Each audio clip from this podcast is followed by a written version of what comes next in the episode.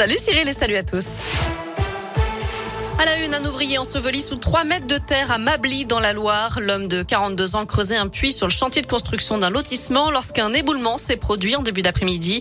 Il a été secouru immédiatement par d'autres ouvriers et pris en charge ensuite par les pompiers. Il a été transporté à l'hôpital pour une suspicion de fracture du bassin. Un rodéo urbain qui tourne au drame à Clermont-Ferrand. Une femme de 81 ans est décédée hier soir après avoir été percutée par une moto sur un passage piéton. D'après les images de vidéosurveillance, deux motos faisaient du rodéo, dont une qui circulait sur la roue arrière. L'un des deux pilotes a grillé un feu rouge avant de faucher l'octogénaire. Il a ensuite pris la fuite et sa moto a été retrouvée brûlée un peu plus loin. Un appel à témoins doit être lancé. Dans un communiqué, Olivier Bianchi, le maire de Clermont, dénonce un acte d'une grande lâcheté.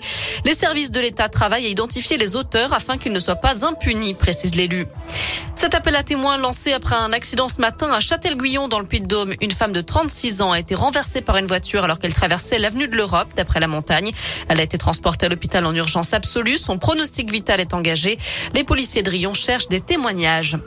Une fuite d'acide en cours en ce moment au centre-ville de Lyon. Les pompiers interviennent dans le troisième arrondissement où un fût de 800 litres d'acide sulfurique serait tombé accidentellement d'un camion avant de se déverser dans les égouts. Trois personnes ont été blessées. Dans le reste de l'actu ce vendredi, l'hommage national à Hubert Germain aux Invalides. Emmanuel Macron préside en ce moment une cérémonie militaire en mémoire du dernier compagnon de la Libération qui est décédé à l'âge de 101 ans. Le chef de l'État présidera aussi la cérémonie d'inhumation. Ce sera le 11 novembre à l'Arc de Triomphe et au Mont Valérien.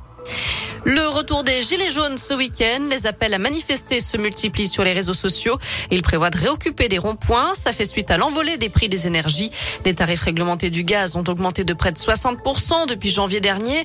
Les prix à la pompe atteignent eux aussi des niveaux records. 1,54€ pour le litre de gazole. C'est 20% de plus depuis le mois de janvier. 1,69€ pour le samplon 98. Un mot de foot et le retour de la Ligue 1 ce week-end. C'est la dixième journée. En ouverture ce soir, le PSG affronte Angers. Demain, Clermont recevra Lille à 17h. Lyon accueillera Monaco à 21h. Et puis dimanche, Saint-Etienne jouera à Strasbourg à 15h.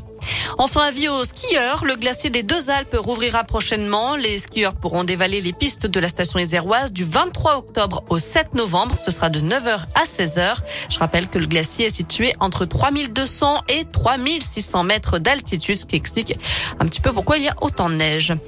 Voilà pour l'essentiel de l'actu. Côté météo, cet après-midi, pas de grand changement. On profite d'un après-midi plutôt ensoleillé. Pas de nuages à l'horizon ou très peu. Et puis ça va continuer comme ça tout le week-end. Du, soleil, de belles éclaircies, du ciel bleu et des températures qui varient entre 13 et 18 degrés pour les maximales ce, ce samedi et ce dimanche dans la région. Très bonne journée à tous.